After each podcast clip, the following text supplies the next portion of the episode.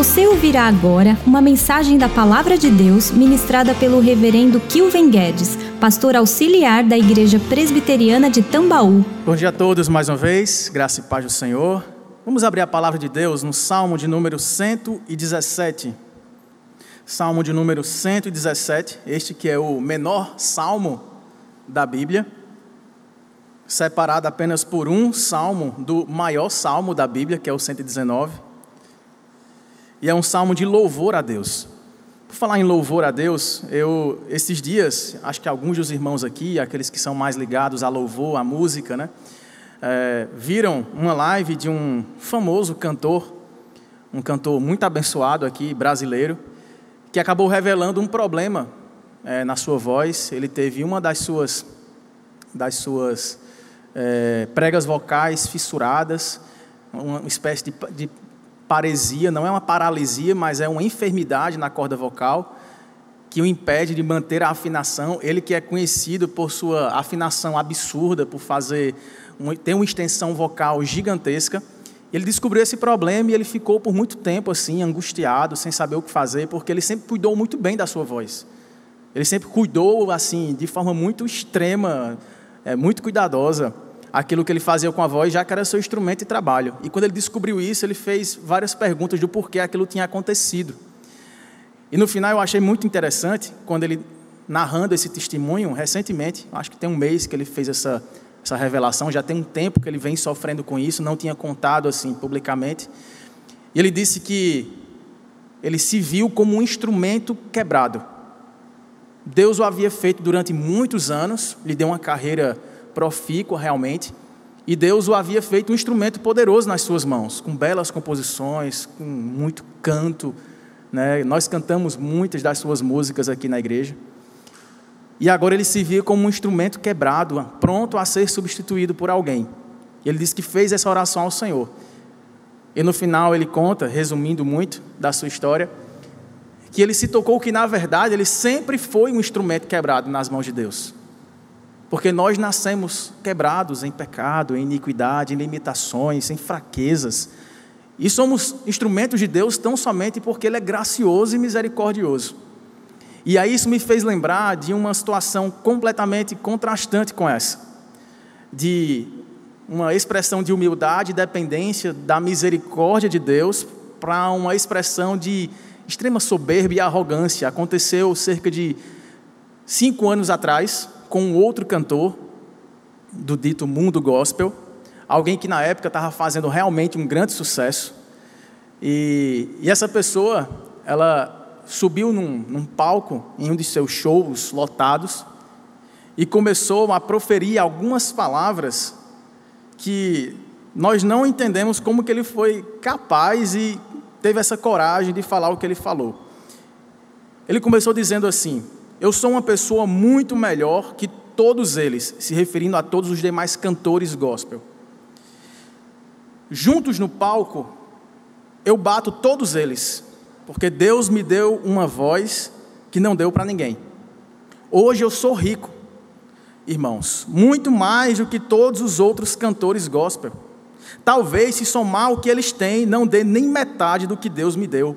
Muito mais. Ele fica estalando o dedo. Muito mais. O que Deus me deu, nem meus músicos sabem, nem meu empresário, empresas, sociedades. E Deus me disse assim: Fulano, você tem coragem de colocar o seu sucesso no altar? Você é o número um do mercado gospel. Dá ele para mim. Renuncia esse mercado e começa tudo de novo. Que contraste, né? De um lado você vê alguém que se vê como um instrumento quebrado sendo usado por Deus, apesar de ele ser quebrado em seus delitos e pecados, e apesar de suas limitações, se colocar como alguém dependente de Deus e feliz por mesmo sendo um instrumento quebrado poder ser usado para a glória do Senhor. Do outro, você vê alguém se gabar daquilo que Deus lhe deu e que o faz acima das pessoas, melhor que os outros cantores, próspero, rico, e assim pronto a buscar um novo mercado, porque aquele mercado gospel já tinha sido dominado por ele e não tinha mais graça permanecer ali. Esse é o tipo de, de expressão, de contraste, que nós somos desafiados a observar na Escritura, e o que faz toda a diferença entre alguém que recebe de Deus algum benefício e usa isso para a glória do Senhor, é a humildade que brota de um coração sincero, que se vê imerecedor de uma graça recebida e por isso mesmo coloca toda a sua vida, não apenas seus dons e talentos, mas toda a sua vida para o louvor da glória do nome do Senhor. E assim, irmãos, nós temos essa expressão em um salmo minúsculo, de apenas dois versos, que é um convite do Senhor para que todos, grandes e pequenos, talentosos musicalmente ou não, mas que todos possam louvar a Deus. A convocação do salmista diz assim, no Salmo 117: Louvai ao Senhor, vós todos os gentios, louvai-o todos os povos, porque muito grande é a sua misericórdia para conosco, e a fidelidade do Senhor subsiste para sempre. Aleluia. Oremos. Nosso Deus e maravilhoso Pai, muito obrigado pela tua palavra, por este salmo que nos convoca, que nos convida para louvarmos ao Senhor. Ó Pai, que aprendamos a te louvar e que tenhamos uma real noção do que significa louvar ao Senhor, de tamanho privilégio e de como fazer isso para a glória do teu nome. Fala conosco, pois é assim que nós oramos, pedindo ao Senhor em nome do Senhor Jesus. Amém. Meus irmãos, o livro dos Salmos é um livro de músicas. Vocês sabem que são 150 poemas aqui, escritos para serem cantados. Só que eles não foram escritos todos de uma vez. E também não foram escritos pela mesma pessoa. Davi, é bem verdade, escreveu boa parte dos salmos. Mas nós temos salmos escritos até por Moisés, temos salmos escritos aqui por Salomão, por, pelos filhos de Coré e por tantas outras pessoas que Deus inspirou para que pudesse revelar orações sinceras de um povo que era pecador, mas que se rendia aos pés do Senhor, seja para agradecer, para lamentar, para pedir socorro, para se alegrar, para chorar. Então os salmos eles representam aquilo que nós os crentes sentimos em nossa experiência aqui em nosso relacionamento aqui com o Senhor. Ora, nós oramos cheios de gratidão e alegria, bendizendo a Deus, e ora, nós oramos chorando, pedindo a Sua graça e a Sua misericórdia para que nos socorra em tempos difíceis. Por isso que muitas pessoas têm no livro dos Salmos o seu preferido, e ele é dividido em cinco partes. Essa parte, da qual consta aqui o Salmo 117, é a última parte, é o quinto livro deste Salmo. E nesse saltério, irmãos, essas divisões elas foram colocadas depois por um editor, também inspirado por Deus, que acabou reunindo essas músicas de mais de mil anos de história para poder separá-las tematicamente. Então nós vemos que nessa última parte em específico, nós temos aqui louvores de gratidão e de adoração a Deus que havia livrado o povo dos cativeiros. Então nós imaginamos que nesse quinto livro, que começa aí a partir do Salmo 107 vai até o final do Saltério, o Salmo 150, nós vamos ver raramente alguma expressão de lamento, de angústia, de medo. O que nós vemos é um povo que havia lamentado, especialmente no livro 3, esses salmos geralmente foram cantados e compostos, compostos em contextos muito difíceis, quando Judá estava escravizada na Babilônia, Israel e suas dez tribos estavam escravizadas na Assíria, e lá Deus prometeu restaurar o povo. Então nós temos muitos salmos de lamento. Mas no livro 4 nós temos salmos de esperança a gente imagina que durante as profecias de Ezequiel, de Jeremias, de Isaías, que prometiam o livramento do Senhor para aquele povo, o povo começou a se encher dessa alegria daquilo que estava por vir, do livramento que Deus os daria. E aí nós vemos no livro 4 uma espécie de louvor mais maduro de um povo que ainda não tinha recebido tudo aquilo que Deus tinha prometido, mas já conseguia bem dizer ao Senhor, louvar a Deus na expectativa do que ele haveria de fazer. E aí, quando a gente chega no último livro, que é este quinto livro, nós vemos o resultado de um povo que agora recebia as bênçãos de Deus, recebia o livramento, havia deixado a escravidão, voltado para as suas terras, reconstruído seus muros, o templo, replantado as suas vinhas, reconstruído suas casas e famílias, e agora erguiam as mãos para o céu para dizer: Senhor, não há nada que a gente possa fazer a não ser te louvar, bem dizer ao Senhor. Só que é interessante porque este salmo, apesar de ter, de ter um, um, contexto nacional, de livramento de uma nação que estava escravizada e que recebeu a salvação do Senhor, é dado um imperativo aqui para que todos os povos louvem ao Senhor. Você observa que ele começa e termina da mesma forma, embora com palavras distintas na sua Bíblia. Ele começa louvai ao Senhor e termina dizendo aleluia, que significa louvai ao Senhor. Então, o tempo todo é um chamado de adoração, mas não apenas do povo escolhido para ser o povo de Deus, o povo de Israel, o povo judeu. Não, todos os povos. Louvai ao Senhor, vós, todos os gentios. E aí, louvar, irmão, significa basicamente elogiar a Deus, exaltar quem Deus é. É dizer o que é que Deus tem feito, apesar de nós não merecermos. E louvar é um convite que é feito aqui de forma universal, porque ele inclui aí na parte, no finalzinho da parte A do primeiro verso, louvai ao Senhor, vós todos os gentios. Imagine aqui que é o povo de Deus que, havendo sido restaurado para a sua antiga condição de desfrutar de uma terra que manava leite e mel, uma terra, claro, não estava rica, estava devastada, mas que estava sendo reconstruída mas esse povo começa a louvar a Deus e começa a convidar os outros povos à sua volta para louvar o nome do Senhor. Quem eram esses outros povos? Aqueles que subjugaram Israel, aqueles que guerreavam contra Judá, aqueles que escravizavam Jerusalém. E aí nós temos um convite para que este louvor de gratidão pelo livramento seja expandido para todos os gentios. Gentios significa povos não semitas, né? povos não judeus, nações que iriam além de Israel. E a primeira oração que nós temos no verso primeiro aí, está em paralelismo sinonímico, que significa uma repetição de ideia, muito claro, com essa segunda parte do verso. Porque ele fala: Louvai ao Senhor, vós todos os gentios, e repete: Louvai-o todos os povos. Então veja que ele está apenas enfatizando a ideia de que esse louvor deve ser não apenas dado pelos judeus, mas por todos os povos de toda a terra.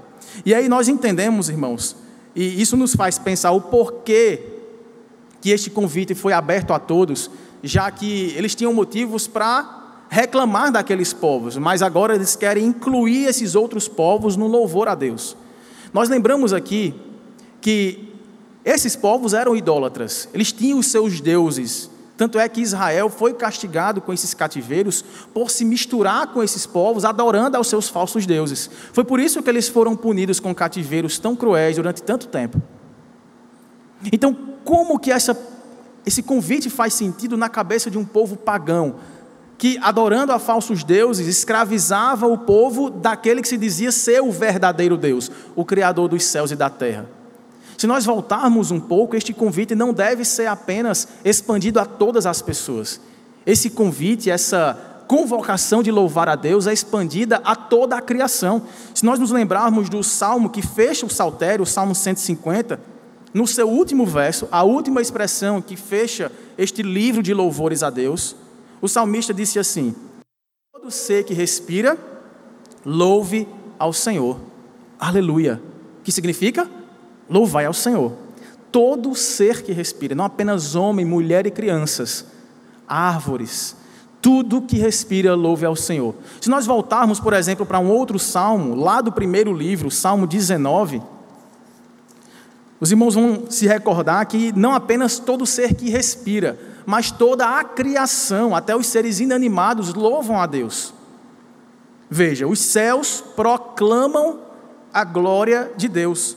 E o firmamento, mais uma vez aqui uma repetição de sinônimos, né? Os céus anunciam as obras das suas mãos, louvam a glória de Deus, louvam as obras das suas mãos. Se nós também formos para o salmo que nós lemos aqui no início da liturgia, o Salmo 67, os irmãos vão ver que esse convite, esse convite é expandido realmente a todos. Quando ele termina falando: Abençoe-nos, Deus, e todos os confins da terra todas as extremidades da terra, toda a expansão da terra, também o temerão, também o louvarão. A verdade, irmãos, é que essa esperança de restauração que acompanhava a história do povo que esperava pelo Redentor, pelo Salvador, foi sendo espalhada entre as nações, mesmo e apesar da má vontade do povo que foi escolhido para levar essa mensagem de salvação. Os irmãos lembram que desde o chamado de Abraão, quando Deus chama Abraão, que era um idólatra, lembra disso? Saia da tua terra, do meio dos seus ídolos, e venha para uma terra que eu vou te mostrar, e de ti farei uma grande nação. Só que ele completa: em ti serão benditas todas as famílias da terra. Não apenas a tua família, a nação que em ti começará será bendita, mas todas as nações, por meio de ti e da tua fé, serão também alcançadas e abençoadas com essa salvação. O problema, irmãos, é que Israel falhou na sua missão. E é por isso que Deus os levou para terras estranhas, para sofrerem perseguições, prisões, escravidão, para que eles pudessem, mesmo lá, proclamar as boas novas de salvação, já que eles não iam proclamando as boas novas de salvação, já que eles iam pelo caminho errado, ao invés de iluminar as nações com a luz do Evangelho, passaram a imitar as demais nações em sua idolatria. Deus permitiu que eles sofressem esses cativeiros, mas os restaurou, deixando que o seu nome fosse louvado entre as nações. E aí esse raciocínio fica muito claro se os irmãos olharem o Salmo 96, que está próximo aí também, pertence ao quarto livro dos Salmos. É um, um salmo que foi composto e cantado aí pelo servo Davi, mas que foi cantado depois, posteriormente, nesse momento em que eles ainda estavam aguardando a restauração. E nos cinco primeiros versos, o salmo diz o seguinte: Salmo 96, de 1 a 5, diz assim: Cantai ao Senhor um cântico novo, cantai ao Senhor todas as terras, cantai ao Senhor e bendizei o seu nome, proclamai a sua salvação dia após dia. O verso 3 diz: Anunciai entre as nações a sua glória, entre todos os povos as suas maravilhas. Porque grande é o Senhor e muito digno de ser louvado, temível mais que todos os deuses, porque todos os deuses dos povos não passam de ídolos, o Senhor, porém, fez os céus. Então você vê que o tempo todo Deus está revelando a sua glória, as suas maravilhas entre todos os povos através de um povo, que não era um povo perfeito, nós estamos vendo longe disso, mas foi um povo que, por misericórdia, recebeu a revelação de quem Deus é, recebeu a palavra de Deus, as leis que Deus deu por intermédio de Moisés, e assim, revelando a sua bondade para com o seu povo, pudesse expandir a expressão dessa bondade entre todas as nações. Só que isso, irmãos, apontava para aquilo que aconteceria na nova aliança, quando Jesus, o Cristo, a palavra de Deus encarnada, o Verbo que se encarnou, veio para revelar a vontade do Pai a todos os homens, e foi Ele quem disse: Ide por todo o mundo e pregar o Evangelho a toda criatura. Façam discípulos de todas as nações. Então veja que toda a história da redenção passa sim por este povo, porque tinha que ser por meio de um povo, tinha que nascer o descendente da mulher que esmagaria a cabeça da serpente, tinha que nascer o redentor, que tinha que nascer de homem e de mulher, tinha que ser alguém realmente humano, não de homem, porque nasceu do Espírito Santo, né? mas tinha que nascer da mulher, o descendente da mulher, e este redentor era judeu, descendente da tribo de Judá, que era um dos filhos de Jacó, filho de Isaac, filho de Abraão. Então, essa história da salvação, ela não é exclusiva de Israel, como eles pensavam de forma soberba. Como se Deus os tivesse dado aquele dom e aquele dom pertencia a eles. E eles fariam com aquele dom, o dom da salvação, o que eles bem entendessem. Essa talvez tenha sido aquele tipo de postura que eu ilustrei no início com aquela história do cantor. Aquilo que Deus nos dá, irmãos, não deve ser usado ao nosso bel prazer e da forma que a gente bem imagina. Os dons e talentos que Deus coloca em nossas mãos, primeiro a salvação e depois tudo o que acompanha a salvação, A paz, o perdão, as graças, as vitórias, as maravilhas que Deus realiza em nós, apesar de nós, elas devem servir para abençoar outras pessoas que nos cercam. E esse entendimento parece que tardou bastante.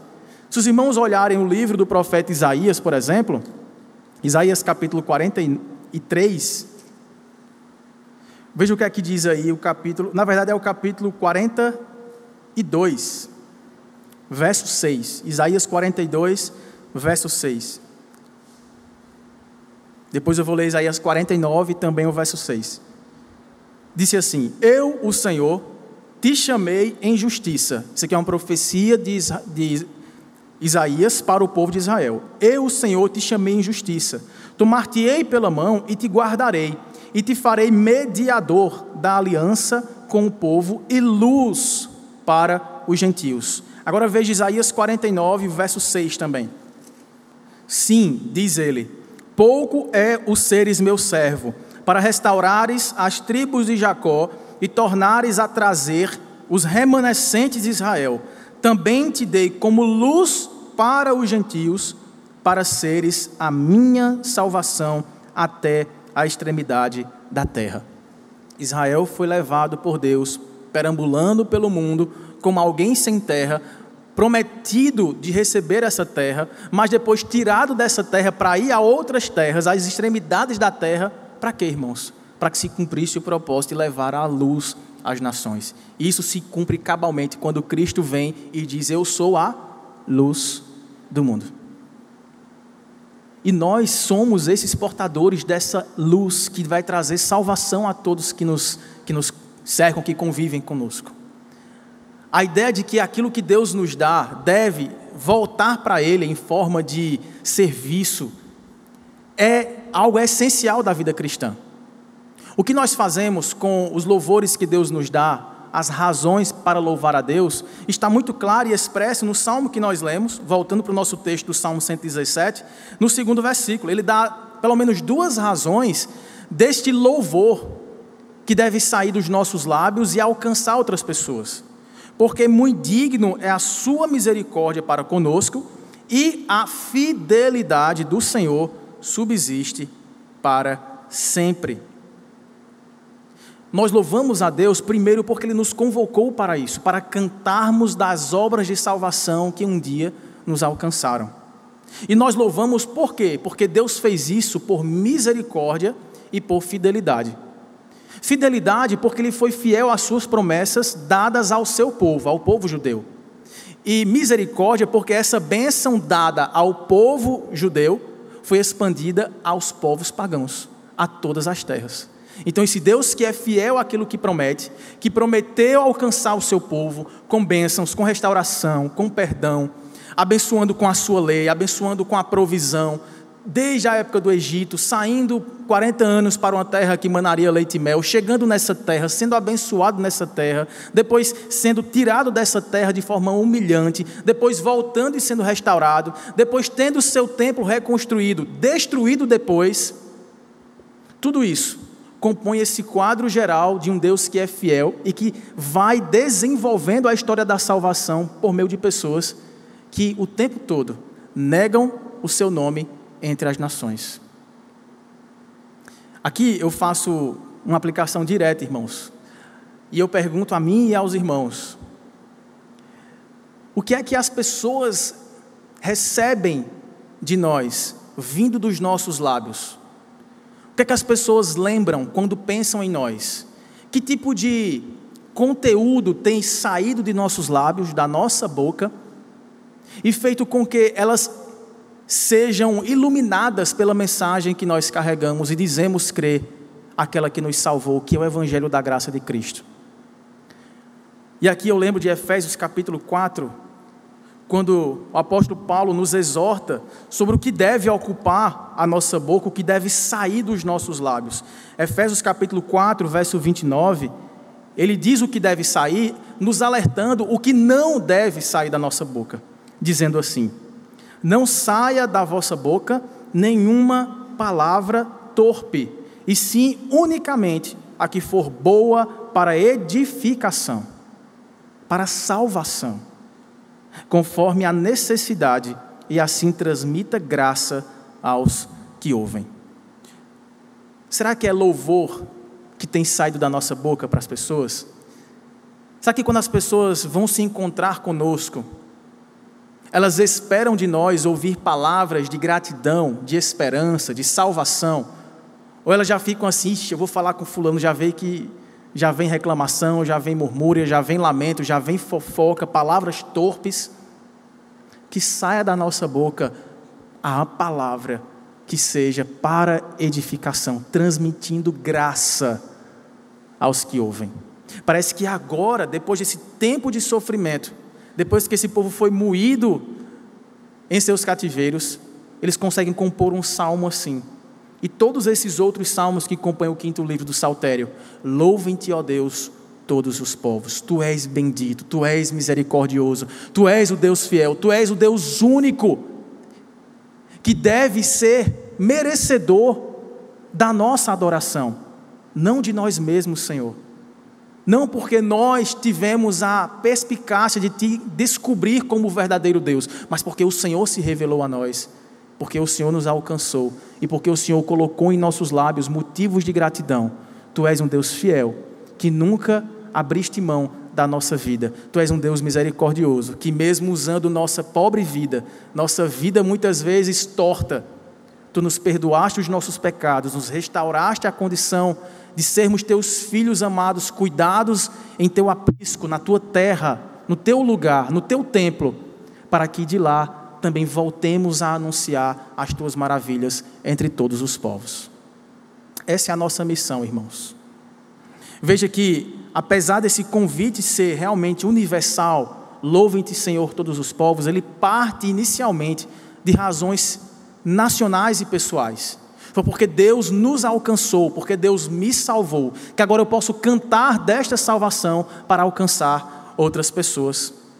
E aí nós vemos claramente que através dessa falha providencial deste povo soberbo, que achava que a salvação era exclusiva a ele, Deus incluiu aí os demais povos no projeto da salvação.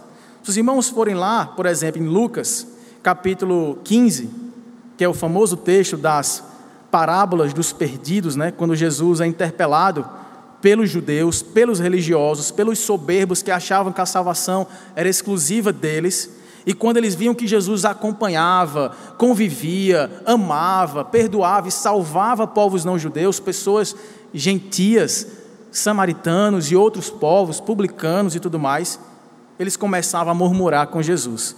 E aí, olha o que é que diz aí Lucas 15, 1 e 2. Aproximavam-se de Jesus todos os publicanos, todos os pecadores, para o ouvir. E murmuravam quem, irmãos? Os fariseus, aqueles que conheciam a palavra, os judeus, aqueles a quem foi dada a palavra do Senhor. E também os escribas, aqueles que eram responsáveis por copiar a Escritura, dizendo: Este Jesus este que se diz o Senhor e Salvador, este que se diz o Redentor, recebe pecadores e come com eles.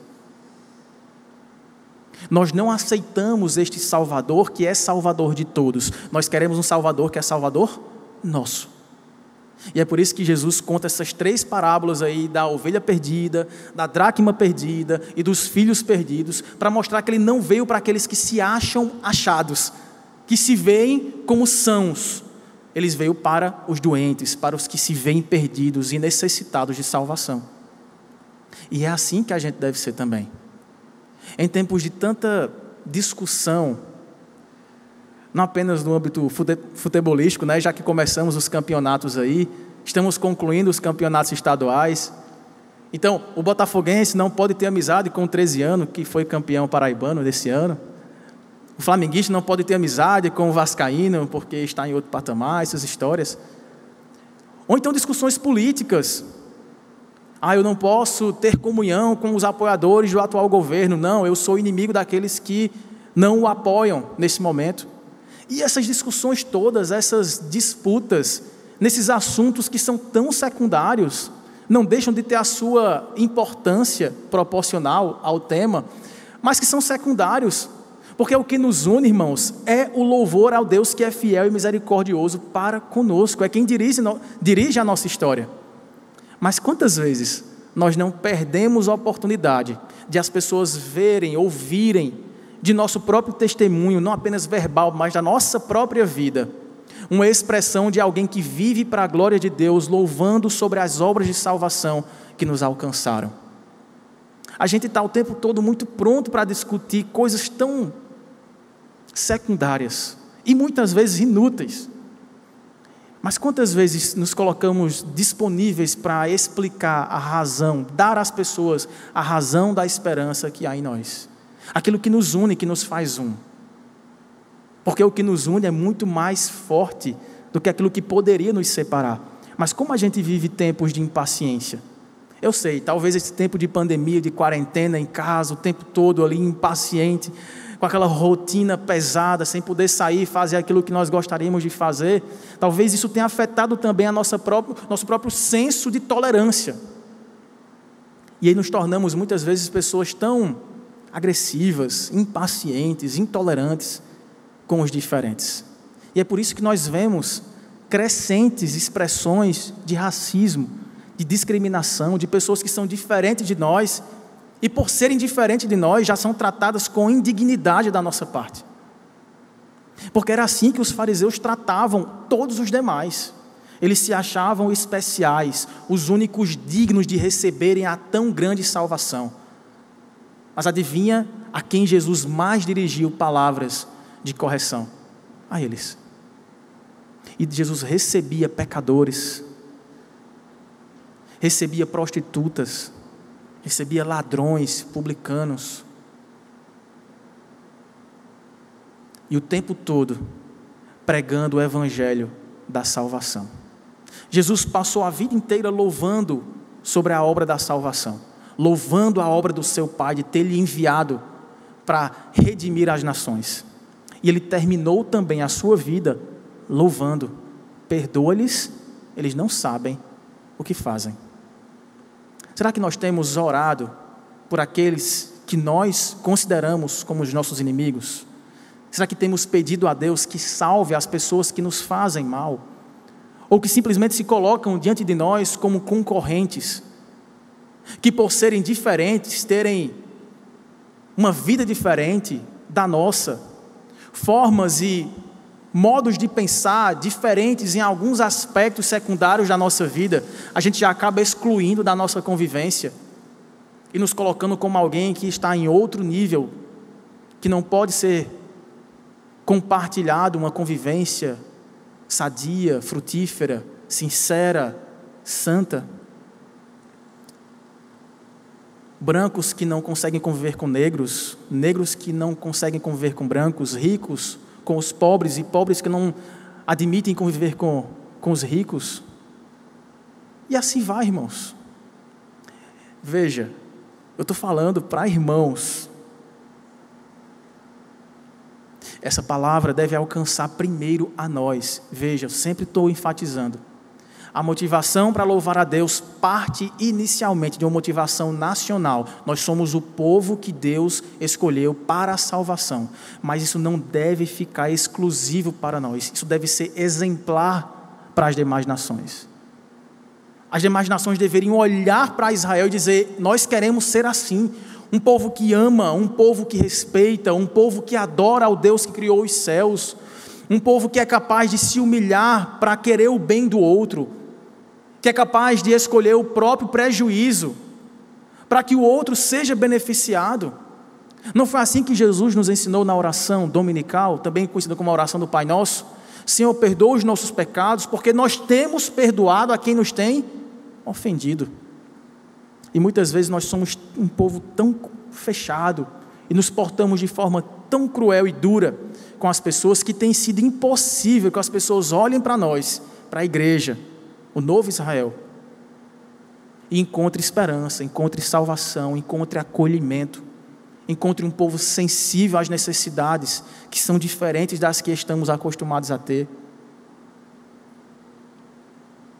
Algumas pessoas talvez têm medo de entrar por essas portas e sentar em uma dessas cadeiras, pela forma que nós olharíamos para elas.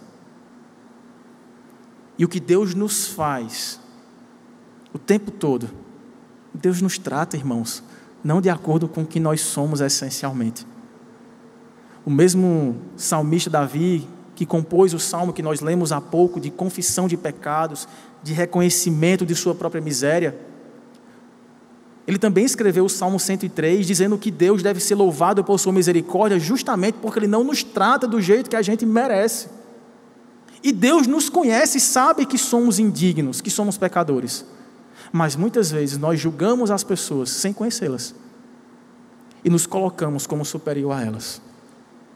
E o que Deus está nos fazendo é: voltem os seus lábios a servir de instrumentos de graça, transmitindo palavras que venham para edificar, não para desanimar o outro, não para destruir, não para humilhar o outro, não para reduzi-lo, fofocando contra a sua vida, mas para dignificá-lo, para acolhê-lo, para trazê-lo para este perfeito louvor. E aqui eu me recordo das palavras de John Piper, pastor batista norte-americano, tão conhecido, né? Ele diz assim: a missão primordial da igreja é adorar a Deus. Adorar a Deus. Aquilo que estamos fazendo sempre e dominicalmente de maneira tão solene, conjunta e coletiva.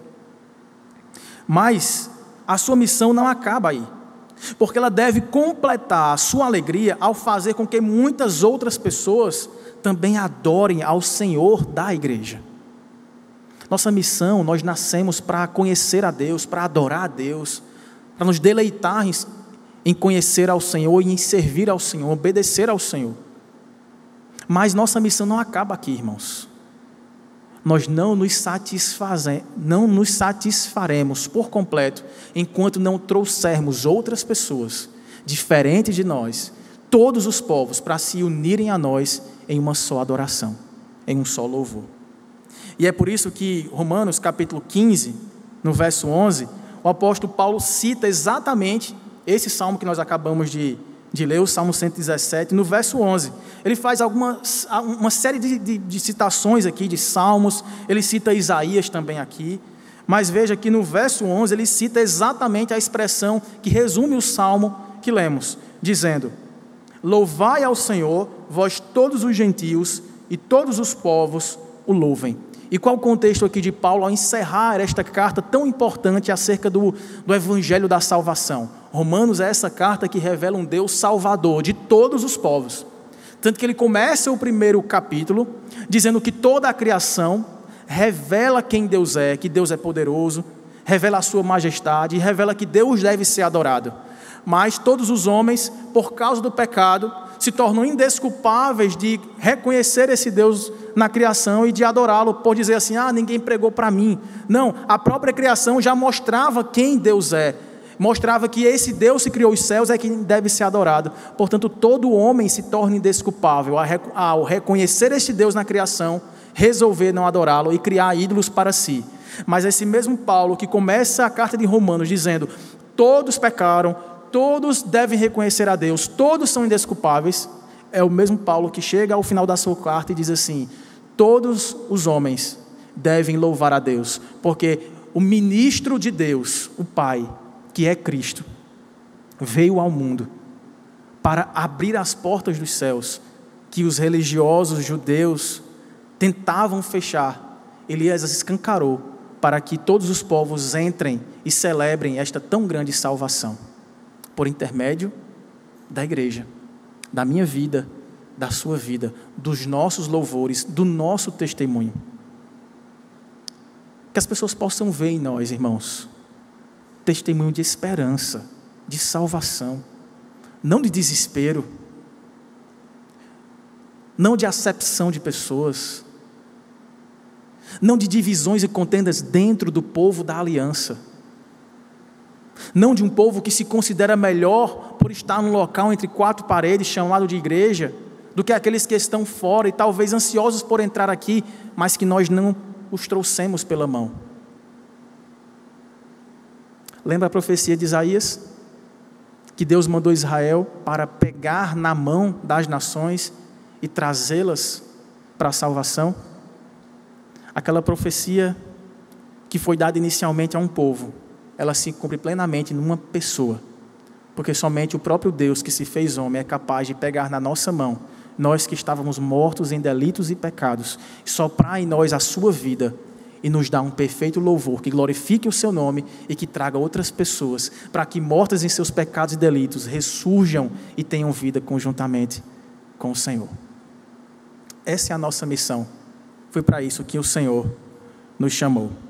Isso significa, irmãos, louvar a fidelidade de um Deus que não desiste de nós, apesar de sermos assim, pecadores, egoístas, briguentos, impacientes e intolerantes muitas vezes.